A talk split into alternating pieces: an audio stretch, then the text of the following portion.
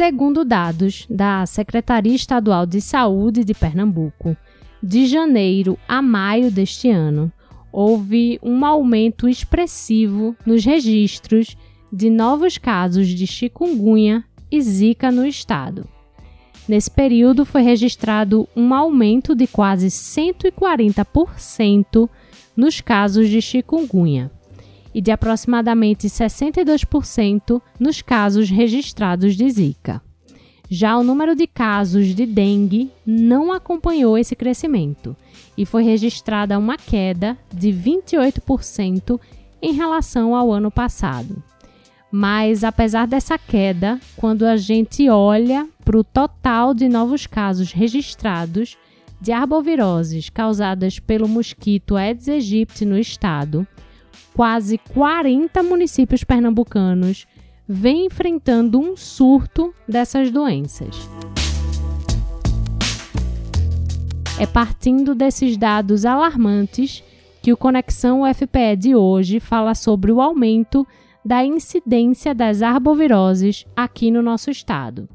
Eu sou Ariana Pacheco e converso hoje com Heloísa Ramos, professora e coordenadora da pós-graduação em Medicina Tropical da Universidade, e também com Cíntia Braga, epidemiologista e pesquisadora em saúde pública da Fiocruz Pernambuco.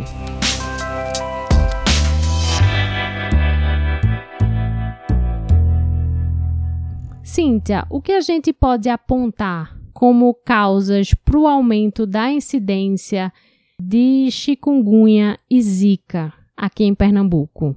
Essa, esse problema das arboviroses, né, ele é cíclico na cidade da gente, em várias cidades, principalmente no Nordeste do Brasil, né? Então, a cada é, período, principalmente você combina é, temperaturas elevadas e chuvas, né? Então, é, há um aumento da população de mosquitos, né, do Aedes, e com isso a maior é, circulação do vírus na cidade, né? Porque a população fica mais exposta por conta da população dos mosquitos que aumenta muito e por conta da população, uma parcela está vulnerável, não tem defesas, anticorpos contra a, a chikungunya, no caso, né? Então, isso gera um número excessivo de casos. Mas esse ano especificamente, a gente tem o agravamento, eu diria, da pandemia, né, que as pessoas tendem a ficar mais em casa por conta das medidas de prevenção, né, para evitar é, a circulação das pessoas. Então, é, como o mosquito ele tem predileção pela casa, né? Ele é, é um mosquito que a gente chama endofílico, ele gosta de ficar perto do homem, no, no entorno das casas e dentro das casas. Então, é uma situação ideal para transmissão, né? Então, há aumento da população de mosquitos, as pessoas tendendo a ficar mais em casa. É, eu acho que houve uma redução ou alguma dificuldade dos agentes de campo, das campanhas, tudo isso a pandemia de Covid né, interferiu possivelmente. Né? E aí, esse ano tem uma chuva, quantidade de chuvas maior, né? então isso leva maior eclosão de mosquitos, de ovos de mosquitos que estão na natureza. Essas condições são ideais para a criação de áreas com acúmulo de água, lixo, né? Tudo isso é, favorece a proliferação dos mosquitos. Então, é mais ou menos isso que a gente explica, né? Eu, pelo menos, é, considero que esses são os fatores que estão influenciando. Heloísa, fazendo um comparativo com o ano passado, 2020 foi um ano em que foi registrada uma queda no número de casos dessas arboviroses. É possível apontar um motivo para que ocorresse essa queda em 2020 e logo depois esse aumento, como a gente está vendo agora? Pois é, Ariana. É, esses fatores nem sempre são muito claros. Mas eu acho que Cíntia comentou várias, vários aspectos importantes. É, acredito que a gente vinha numa estabilidade, porque existe uma programação é, governamental, né, estruturada, organizada para controle dos vetores, a vigilância nas casas, a orientação das pessoas, né, foi um período mais seco também. Então, várias coisas favoreciam o controle das doenças. Com a chegada da pandemia, é, a mudança do hábito das pessoas, é, a questão de, do desvio né, da atenção de todos, das pessoas nas suas casas, das pessoas que fazem parte da saúde pública, né, dos cuidadores, é, houve todo uma, um direcionamento para o Covid. Certamente houve uma dispersão né, desses cuidados, e somado a isso, a gente tem então um maior número de pessoas em casa lá se expondo né, a possibilidade de, de ter contato com os arbovírus. Então a gente tem aí um cenário bem perfeito né, para o reaparecimento dessas doenças. Além disso, existe um tempo da infecção, existe uma possibilidade de você ter uma comunidade já com menos anticorpos, menos defesas, mais gente suscetível às doenças, então a gente pode ter essa exposição maior. Então, vários fatores favoreceram o aparecimento esse ano e tem sido bem sintomático. A gente tem visto essas pessoas em hospitais de vários níveis socioeconômicos, não só pessoas simples, mas pessoas também de classes mais altas, se expondo e tendo quadros que chegam a ser importantes.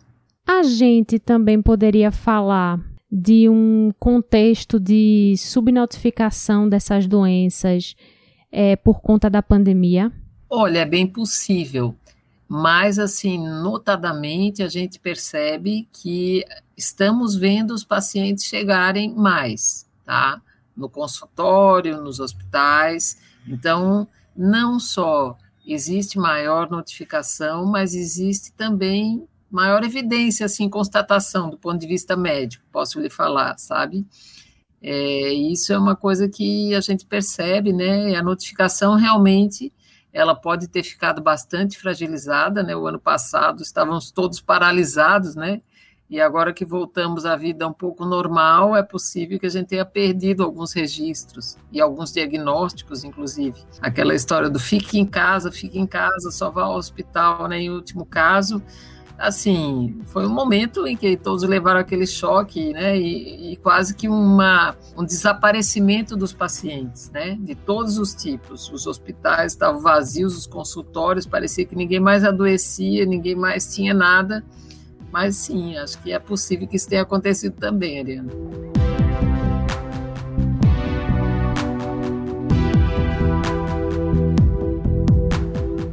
Cíntia, há muitos anos a gente convive com esses períodos de surtos de arboviroses. Por que, que a gente ainda não conseguiu erradicar essas doenças? É, o Aedes ele foi erradicado a, a, na década de 50 do século passado no Brasil, mas a situação urbana, a organização do país né, era muito diferente né, do que a, a, gente tem hoje. Então, hoje a gente tem centros urbanos enormes, problemas de infraestrutura urbana muito graves, também tem a questão do fluxo de pessoas, né, que aumentou muito, transportes de de insumos, de, de, de materiais, de equipamentos, né, por navio, por avião. Então, isso tudo propicia muito a circulação do vírus e, ao mesmo tempo, o mosquito, né, dentro desses ambientes urbanos super complexos, com deficiente coleta de lixo, principalmente os países em desenvolvimento, como o Brasil, né, que tem as favelas, tem as comunidades que é, cresceram desordenadamente, muitas pessoas, muitas famílias morando em espaços pequenos, a questão da escassez de água, da falta d'água, que as pessoas precisam acumular água. Então, há questões estruturais gravíssimas que propiciaram é, esse é, desenvolvimento e essa população vetorial tão grande, né, e esses ciclos de transmissão, essa, essas, essas epidemias, o número de casos cada vez aumenta mais, porque o número de vírus que vai circulando, cada vez são introduzidos novos vírus por conta da, da, da circulação de pessoas, né, de áreas endêmicas para áreas não endêmicas. Então, propicia é, esse, esses ciclos né, de, de transmissão a gente passou um tempo sem arbovirose aparente, né? Porque é, sempre houve arbovirose, principalmente na nossa região. A gente acabou de fazer um estudo, eu e o grupo que eu trabalho lá na Fiocruz, nós, por curiosidade, rastreamos é, infecções por arbovírus em grávidas que chegavam na maternidade do IMIP com complicações obstétricas. E aí nós recrutamos 800 mulheres. E dessas 800 mulheres com complicações que a gente encontrou, isso foi em é, 2018, 2019, que é, aparentemente não havia, não houve epidemia, nem houve aumento de número assim visível de casos. E nesse estudo a gente encontrou 17% dessas mulheres tinham marcadores laboratoriais de infecção ativa no momento do parto, ou ativa ou recente, indicando que aquelas mulheres se expuseram à arbovirose na gravidez, né? E possivelmente a gente está analisando esses dados para ver a associação dessas complicações com a presença dos vírus que a gente detectou, né? Então a maioria dessas mulheres tinha infecção por zika e por chikungunya. Dengue, a gente teve um número mínimo de casos. E, e uma coisa interessante que a gente viu que, paralelamente, o sistema de informação ele indicava é, uma maior ocorrência de casos de dengue. E a gente, na nossa população de grávidas, aqui na região metropolitana do Recife, encontramos a maior parte dos casos foi de chikungunya e zika.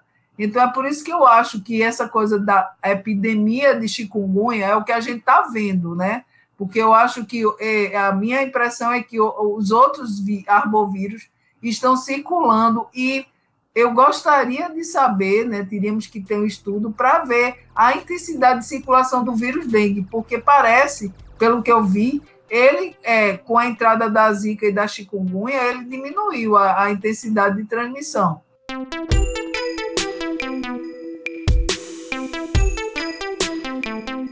Que, a gente passa a época sem ter e depois passa é, também a, as epidemias, né? Porque isso depende muito da quantidade de pessoas que a gente tem na população sem as defesas de chikungunya. Então, quanto mais gente a gente tiver sem imunidade, sem defesas contra a doença, maior vai ser a facilidade que o vírus vai ser transmitido na população. Então, nós fizemos um inquérito de, dessas doenças no Recife em 18 e 19, 2018 e 2019.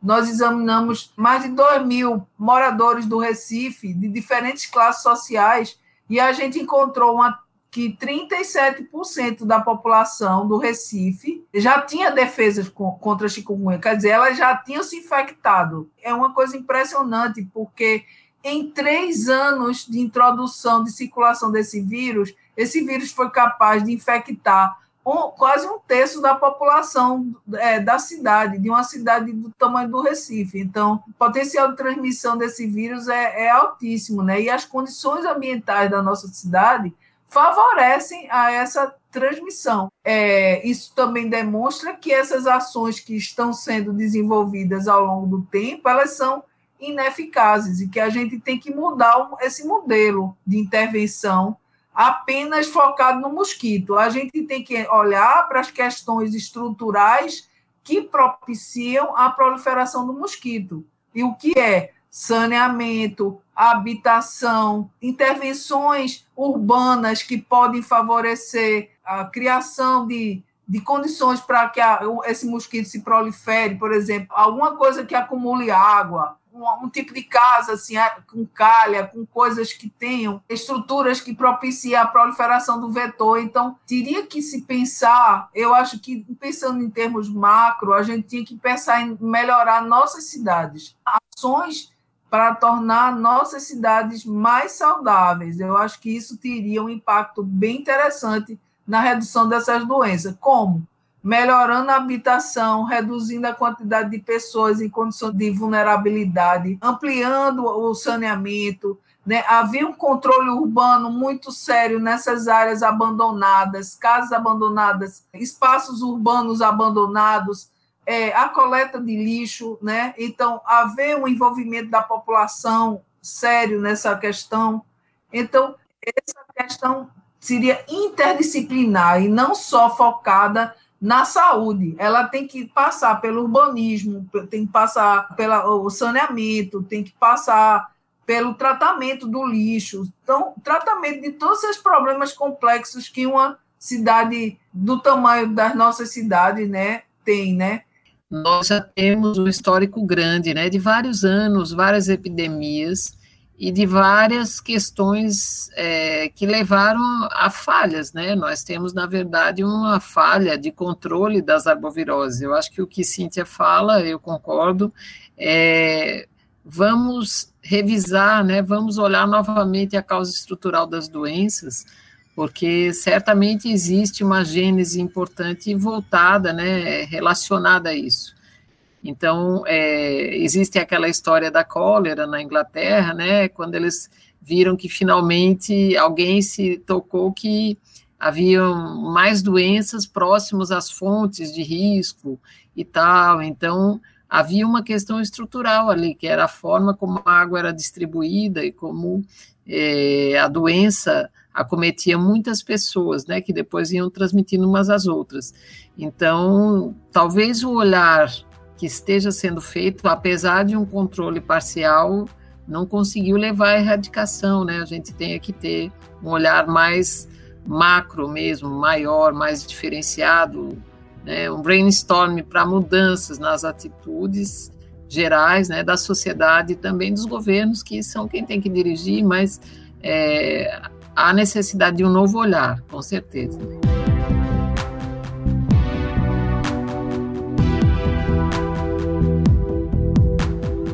Heloísa, em 2015, o Brasil declarou situação de emergência de saúde pública por causa do aumento dos casos de microcefalia relacionados à Zika a Organização Mundial da Saúde confirmou as conclusões anunciadas ontem pelo CDC, que é o Centro de Controle e Prevenção de Doenças dos Estados Unidos. Os cientistas americanos disseram que não há mais dúvidas de que o vírus da Zika é capaz de causar, sim, a microcefalia.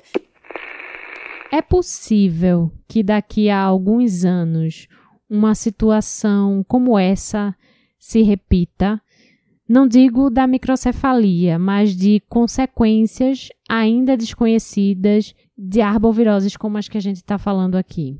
Pois é, veja, é, sim, né? Porque arboviroses é um conjunto de várias doenças que são transmitidas pelos mosquitos.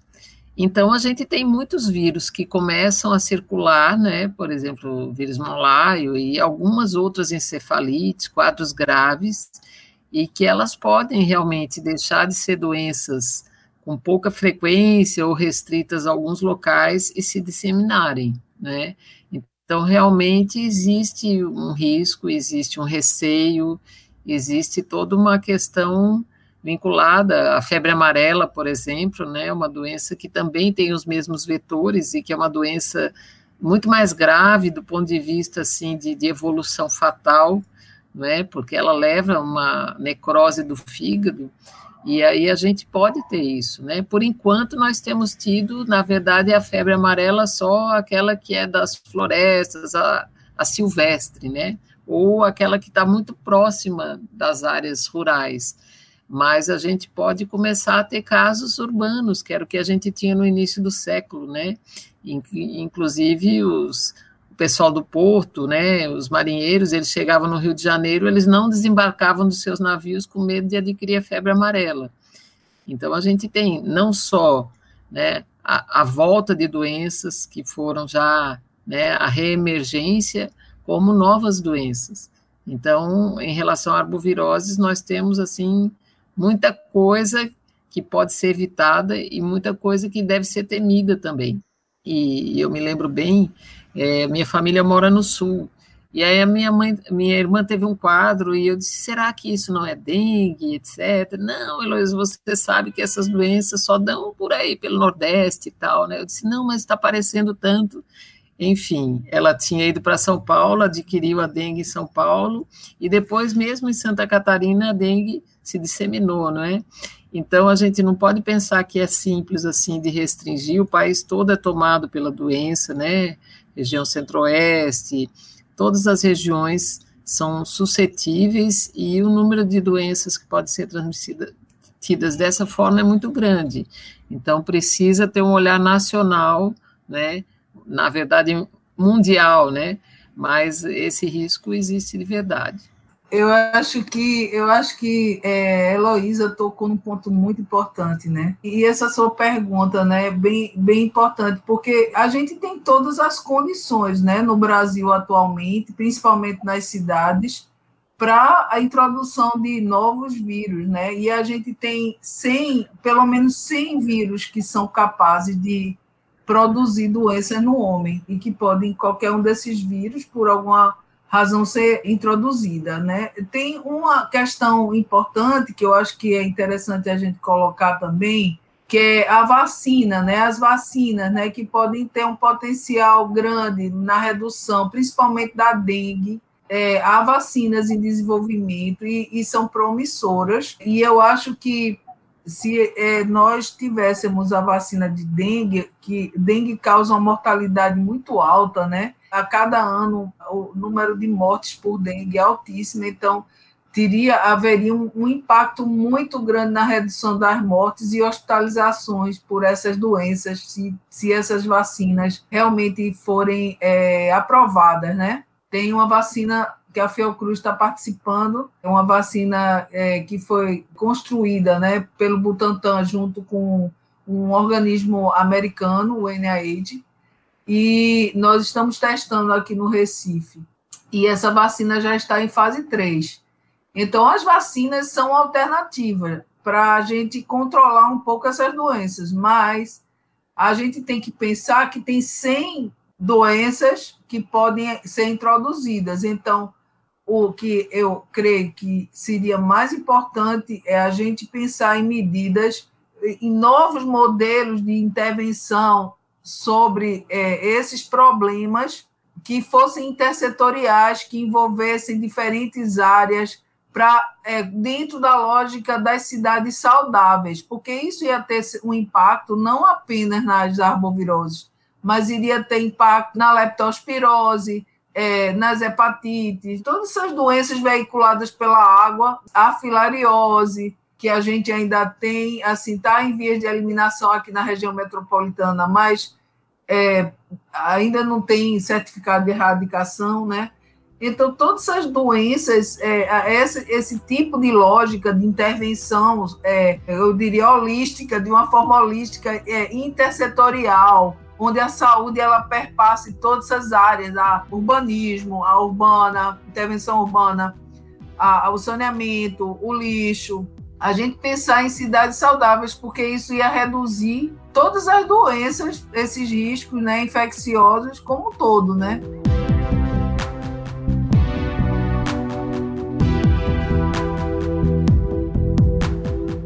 Cíntia, a gente vê né, um aumento no número de casos de arboviroses no estado, ao mesmo tempo em que a gente está no meio de uma pandemia que ainda não foi controlada. Como é que isso impacta o nosso sistema de saúde?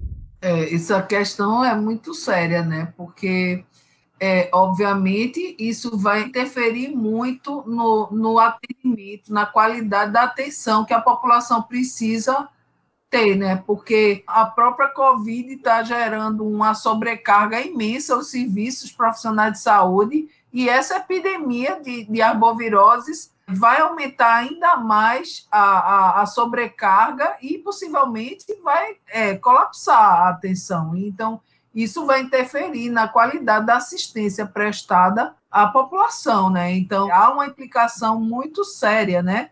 essa concomitância de, de epidemias aí. Então, é, uma coisa que eu queria ressaltar é impressionante. Eu estava vendo as notícias, né? Em geral, as ações mais radicais de controle do Aedes, elas só ocorrem quando já está a epidemia, é, já está acontecendo. E, e, e essas, essas intervenções, elas são totalmente ineficazes. A gente tem que atuar no sentido de evitar, né, prevenir as, as epidemias, né? por exemplo, é, uma forma, monitorar de uma forma diferente, a gente não ficar monitorando só os casos é, de pessoas que chegam aos serviços com sinais e sintomas, mas é, ter sistemas de hospitais sentinelas que rastreassem esses arbovírus rotineiramente para ver é, a circulação desses vírus é, antes que o número de casos é, aumente abruptamente, né? Então, esse modelo de vigilância também tem que é, a gente precisaria repensar um pouco, né, no modelo de vigilância, né, aprimorar esse modelo de vigilância para que ele detecte a, a, o aumento do número de casos antes que se torne uma epidemia, né, antes que porque aí já está a epidemia incontrolável, né, como a gente está vivenciando aqui agora. Eu acho que a, a questão de estudos sentinelas realmente aprofundaria bastante. Mas na prática, o que acontece, a gente tem dificuldade, inclusive, de confirmação da etiologia das infecções, principalmente no serviço público. Quando você diz, ah, eu tive dengue, eu tive chikungunya, muitas vezes você está muito baseado no quadro clínico e pouco em exames laboratoriais, o que deixa o diagnóstico incerto, né? Então, essa é uma fragilidade, certamente a, a existência de duas epidemias juntas, né? Então, elas impactam nos exames diagnósticos, nos acompanhamentos, e num segundo momento, que é na questão da terapêutica, né?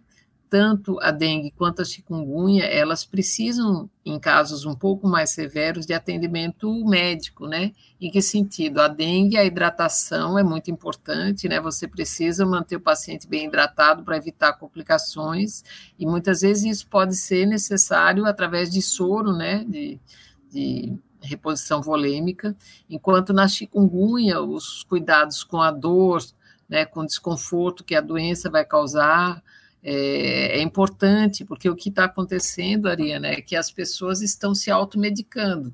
Então, o que, que elas tomam? Elas tomam um corticoide por conta própria, em altas doses, né? Inclusive, é, tem a moça que trabalha aqui comigo, ela é um termômetro disso. Ela disse: Ó, oh, doutora, me sugeriram fazer, usar isso. O que, que a senhora acha? E isso era um corticoide, né? Como a gente viu depois da última epidemia de chikungunya, uma epidemia de pessoas dependentes de corticoide, usando corticoide por longo período, fazendo a síndrome de Cushing, hipertensão, osteoporose, todas as complicações de corticoide em doses altas e prolongadas, o que é uma coisa hoje que não se usa na medicina para nenhuma doença, né? Então, todas essas coisas que ficam sendo maltratadas, né, por quê? Porque a pessoa não tem acesso a um bom cuidado, tanto que existe um manual do Ministério da Saúde orientando o que fazer, se a dor dura até 14 dias, se dura até 90 dias, se dura mais que isso, sugerindo como tratar isso do ponto de vista analgésico, para quê? Para evitar o uso excessivo de medicamentos que podem ser danosos, como os corticoides. Mas a população acaba ficando né, à mercê do farmacêutico da esquina, do que o vizinho falou, né? Então a gente vê isso, isso é um dano, né? Então a soma de duas epidemias circulando na mesma localização, na mesma cidade, né, tomando cada uma tomando espaço da outra, né, faz com que a gente tenha tratamentos incorretos, condutas incorretas e a falta de identificação da doença certa, né? Assim, saber isso é dengue, isso é chikungunya, isso é zika, elas têm atitudes diferentes, têm acompanhamentos diferentes. Isso também impacta na repercussão que a doença vai ter na vida da pessoa, tá? Isso é importante e a gente também tem receio de que a soma das coisas comece a confundir ainda mais. Então, Heloísa, para a gente saber identificar melhor os sintomas tanto da dengue quanto da zika, da chikungunya. Queria que você falasse sobre quais os sintomas de cada uma dessas doenças. E também depois o que fazer caso eu apresente algum desses sintomas. Ir ou não ir a uma unidade de saúde, levando em consideração esse cenário de pandemia que a gente vive hoje? Bem, então vamos começar pela parte de diferencial, tá?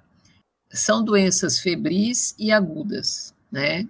Então elas aparecem de repente. A dengue e a chikungunya, elas têm quadros mais exuberantes, com febre mais alta, com mais dor muscular, né, dor no corpo, mal-estar. A chikungunya junto com isso, e isso em geral dura por sete dias, essa febre.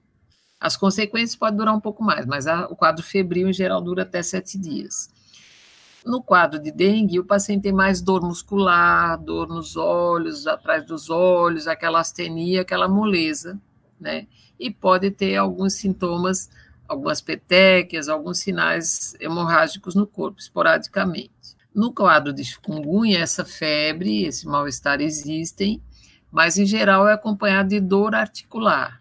Essa dor articular é maior nas articulações maiores, nas extremidades, é, nos membros inferiores, e às vezes pode dar um inchaço importante. Chama atenção. Eu me lembro dos primeiros casos que eu vi, eles tinham inchaço também, e vermelhidão e calor, e eu achava até que a gente estava frente a uma infecção bacteriana. Nem pensei que fosse um vírus, que eu não conhecia dessa forma.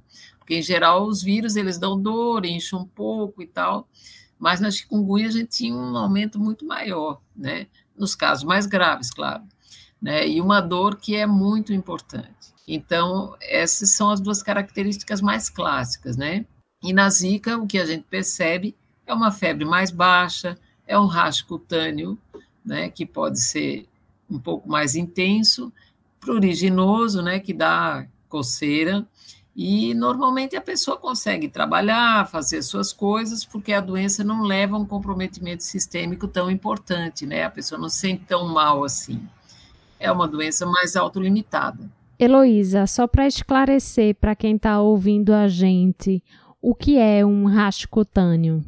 é um rache. Rache são aquelas pintas, né, mais avermelhadazinhas, que você vê no tronco, vê nos membros, e em geral não dói. O que pode causar mais é um mais prurido, assim, um desconforto, né, e, e coceira. E às vezes passa e você fica, será que eu tive, né? Tanto que naquela epidemia que a gente teve de Zika a primeira vez, havia um questionamento, porque é, a, a, Secretaria de Saúde dizia, não, isso aqui é uma dengue. E a gente diz, como é que pode? Porque o paciente não se sente tão mal, a febre não é tão alta, tem um rache bem diferente, né? Assim, porque é um rache mais vermelhinho, que fica no corpo todo, dá muita coceira, mas o paciente vai trabalhar, está se sentindo bem, né?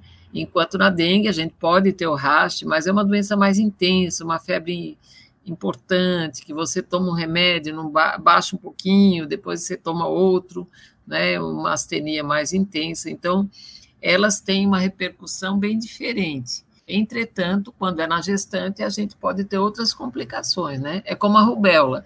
A rubéola é bem mais leve do que o sarampo, né? Mas para a gestante ela é uma doença bem grave. Então, a gente tem repercussões para o bebê diferentes daquelas que tem como repercussão física, né?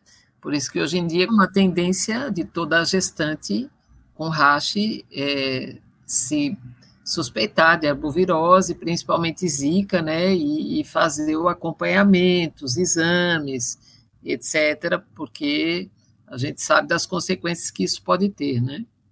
E aí, se eu apresentar algum desses sintomas ou alguns desses sintomas, é recomendado ir ou não para uma unidade de saúde? Sempre tendo em mente que a gente está vivendo esse contexto de pandemia de Covid-19? é uma pergunta bem difícil, viu, Ariana? É, entretanto, é bom, é, assim, seria bom que a pessoa fosse para um local em que existem fluxos separados, tá certo? Em que você possa ter um, um local separado Tipo, se a pessoa chega com suspeita de Covid, ela é atendida num local, se ela chega com suspeita de outra doença, em outro local.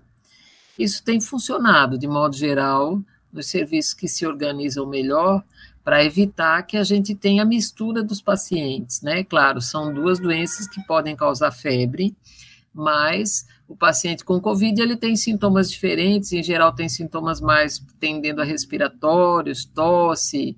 Então, o paciente com suspeita de arbovirose, que não teria esse tipo de queixas, ele, num quadro um pouco mais intenso, é importante. Por quê? Porque ele pode ter alterações que precisem de hidratação, ele pode ter uma plaquetopenia crítica, ele pode estar com uma dor incapacitante e ele começa a tomar remédios por conta própria, como eu falei, que podem ser maléficos para ele, né, na evolução do quadro clínico. Então, eu diria que é difícil você dizer que não é necessário ir ao serviço de saúde. Né? O importante seria garantir de ir num local onde haja esses fluxos separados, né? receba o paciente com suspeita de Covid num local diferente daquele que recebe os pacientes sem essa suspeita. Isso é possível fazer, tá? Isso existem serviços que estão fazendo isso bem direitinho, porque você já tria o paciente de uma forma diferente.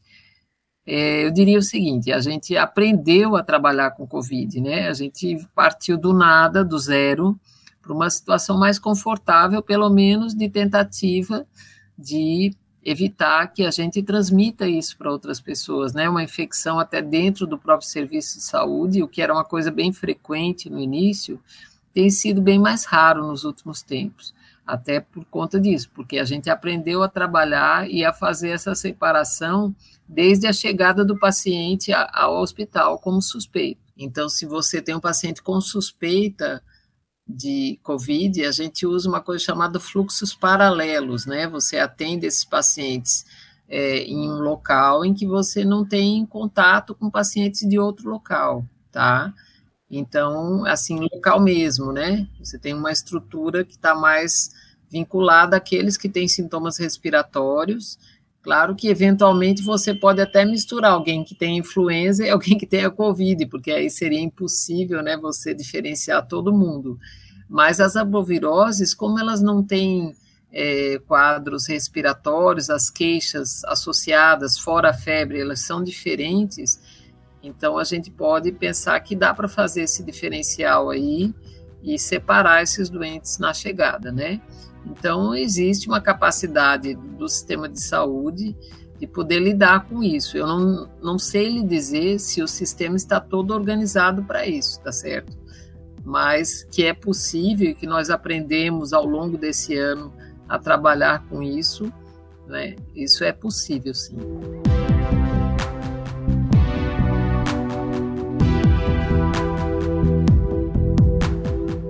Cíntia, e caso seja confirmado o meu diagnóstico para Zika ou chikungunya ou dengue, isso quer dizer que eu estou imune a essas doenças para o resto da vida?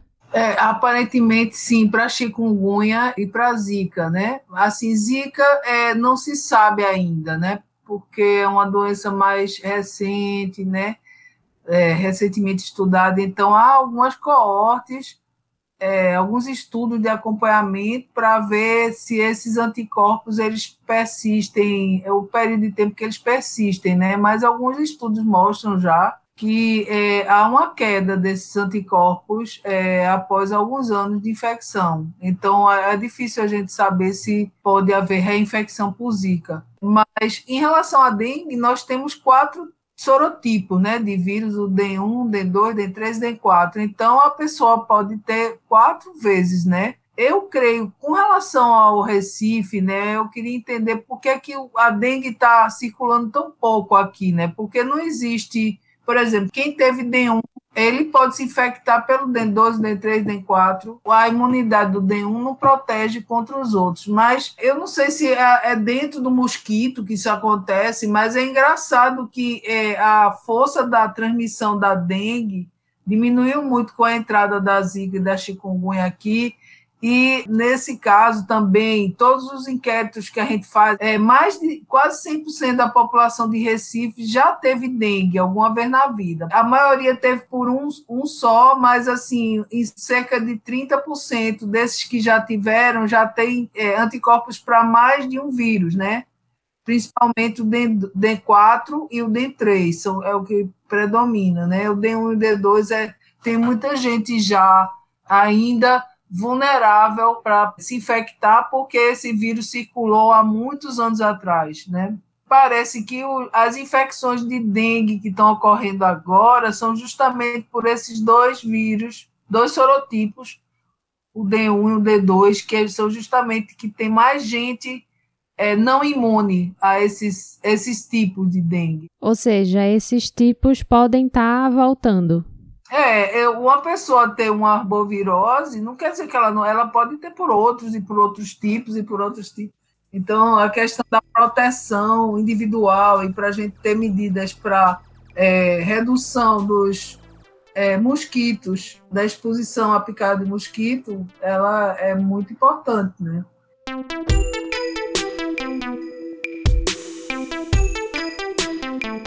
Heloísa, e uma vez curada, a doença, existe a possibilidade de eu ter alguma sequela relacionada ou a zika, ou a chikungunya, ou a dengue?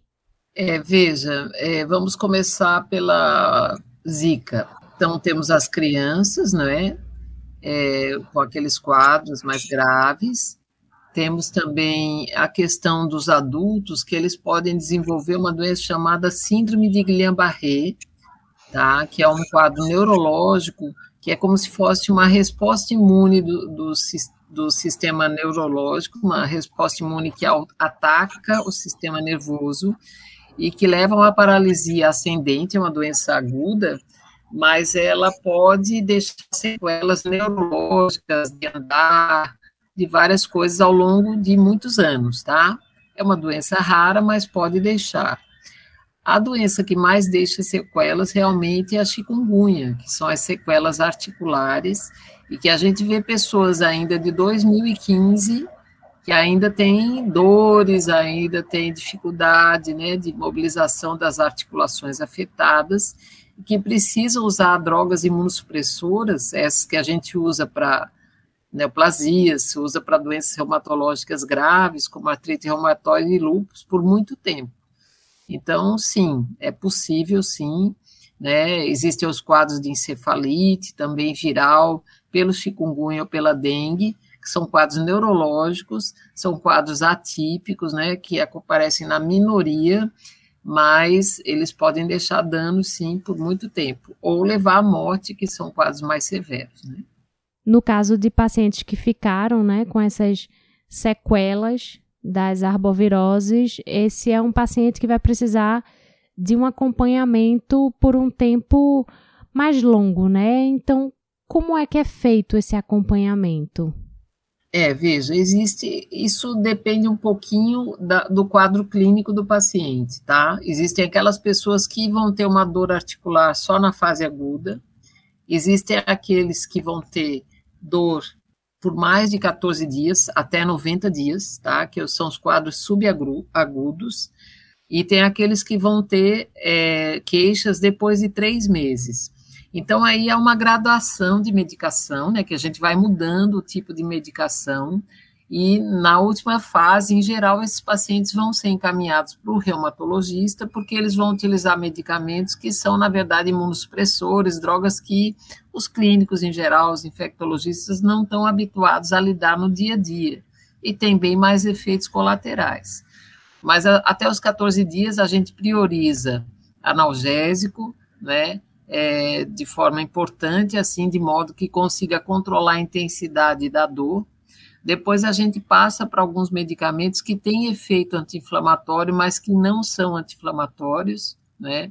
Então são o quê? Corticoides por um tempo limitado, é, hidroxicloroquina também por um tempo limitado, né, são alguns medicamentos para dor mesmo, é, derivados de opioides, alguns medicamentos para dor neuropática, porque os pequenos nervinhos da, daquela articulação estão alterados, né, mas se depois entre 14 e 90 dias, nada disso resultar em controle da dor, a gente vai ter então um terceiro degrau, que aí é para o é, reumatologista, tá? Mas existe sim uma forma de tratar e de controlar melhor. E também existe a tentativa de fazer o tratamento com drogas corretas, como eu lhe falei. No passado, a gente usava corticoide para a maioria dessas dores articulares e tal. Só que o corticoide ele leva a quê? Osteoporose, né? Então os ossos ficam enfraquecidos, alteração imune, hipertensão, doença de Cushing, né? Fica bochechudo, ganho de peso e tal. Na fase inicial isso dá um grande bem-estar, mas depois com o tempo isso leva a vários danos, como eu falei, né? E o paciente fica muito debilitado. Na é, epidemia anterior, eu tive várias pacientes mulheres, né? Que ficaram dependentes de corticoide, usavam diprospan todo mês, agora é o B30, né, que estão usando, que é um corticoide também. Então a gente fica até assim arrepiado quando vê que as pessoas estão usando esses medicamentos de uma forma tão liberal, quando na prática a gente é muito restritivo, né? Sabe do bem-estar imediato, mas também sabe das consequências a longo prazo.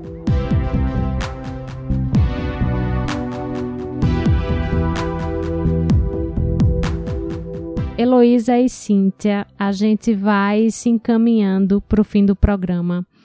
E minha última pergunta para vocês, eu acho que de alguma forma vocês acabaram respondendo, dando uma pincelada sobre isso é, durante toda essa nossa conversa, mas mesmo assim eu vou fazer essa pergunta porque eu acho super importante para a gente finalizar o programa, que é como é possível combater essas doenças tanto a nível individual quanto a nível de políticas públicas. Bem, é, eu vou falar mais no nível comunitário, né? Que são aquelas medidas, né? De controle desenvolvidas pela prefeitura, né? Então, é permitir que é, os agentes ambientais visitem a sua casa, detectem focos, examinem. É, você manter a sua casa sempre é, é, ficar sempre atento, né, a, acúmulo de, de água, de lixo, alguma condição na sua casa que favoreça o acúmulo de água. É, se tiver que juntar água em casa, acumular água por conta da falta d'água, tampar bem os recipientes para que o mosquito não se prolifere. O uso de repelentes, eu acho que é caro, é muito caro. Assim, é, é a gente pode eventualmente usar repelente, se a gente vai para uma área que a gente sabe que tem muito mosquito. Mas se a gente vive num lugar que naturalmente tem muito mosquito, é muito difícil você prevenir a picada só com o uso de repelente, porque você tem que estar tá repetindo o produto todo. Eu vou deixar os detalhes mais para a Heloísa comentar essa parte, né? Mas, assim, medidas individuais, o que eu diria era é, dentro de casa, usar raquete, aquelas raquetezinhas para matar o mosquito, é, tomar medidas dentro de casa que evite que o mosquito entre em casa, que ele geralmente ele, ele, ele circula mais no início da manhã e no, no final da tarde. Usar é, roupas, calça comprida, roupas claras, né, que não atrai tanto mosquito é, eu acho que o principal mesmo é, é cuidar da sua rua, da, da é ficar atento à vizinhança, denunciar à prefeitura é, situações de risco para a proliferação de, de mosquitos, casas abandonadas, terrenos baldios abandonados, cheios de lixo, com água acumulada, canais sujos, né? Essas coisas que a gente tem que cuidar o tempo inteiro, né, das nossas cidades para que é, essas, essas é, epidemias não, não se repitam.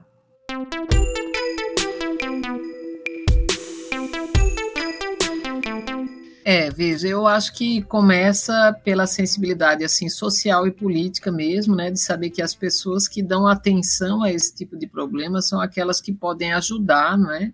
Porque é necessário uma vontade coletiva, coletiva até política, né, de que se dê atenção a esses problemas. A segunda questão, Cíntia já comentou bem, é importante só lembrar que o Aedes aegypti, ele coloca suas, seus ovos, né, e, e essas larvas eclodem, em geral, tem um ciclo de vida, tá, de uma semana, depois eles viram mosquitos, então o ritmo, a frequência da limpeza, né, desses locais, desses ambientes com água que fica parada, tem que ser em torno de uma vez por semana, tem que esfregar esses recipientes, porque eles podem se aderir, né? Então, podem não, não sair. Então, se você tem um objeto, por exemplo, um vaso sanitário, um balde, é, uma caixa d'água que acumula água e que pode ser de risco, você vai ter que limpar, esfregar, não é? Para que não haja uma permanência, não basta só tirar aquela água, né? De dentro. Então você tem que realmente esfregar para limpar e tem que ter uma certa periodicidade, né? E o engajamento de todos, isso é importante. Se você perceber que na sua região tem casos, é porque existem focos, e esses focos têm que ser erradicados. O número de casos vai aumentar se isso não acontecer, não é?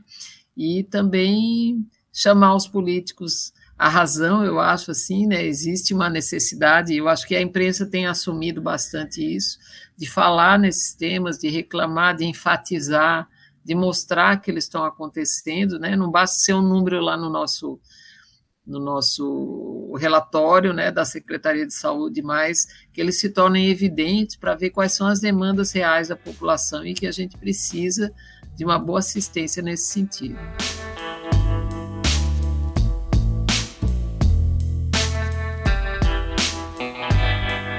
Heloísa e Cíntia, muito obrigada pela participação de vocês no Conexão UFPE de hoje. Até uma próxima. Obrigada também, Ariana. Obrigada. Obrigada, Ariana, também.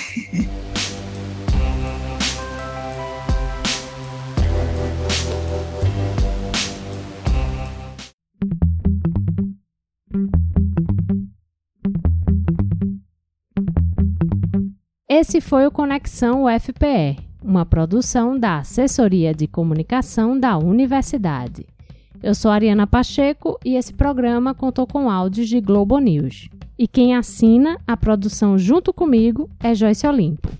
Você pode falar com Conexão através das páginas facebook.com barra Conexão UFPE e twitter.com barra Conexão UFPE. Diz pra gente o que você achou do programa e deixa lá a sua sugestão.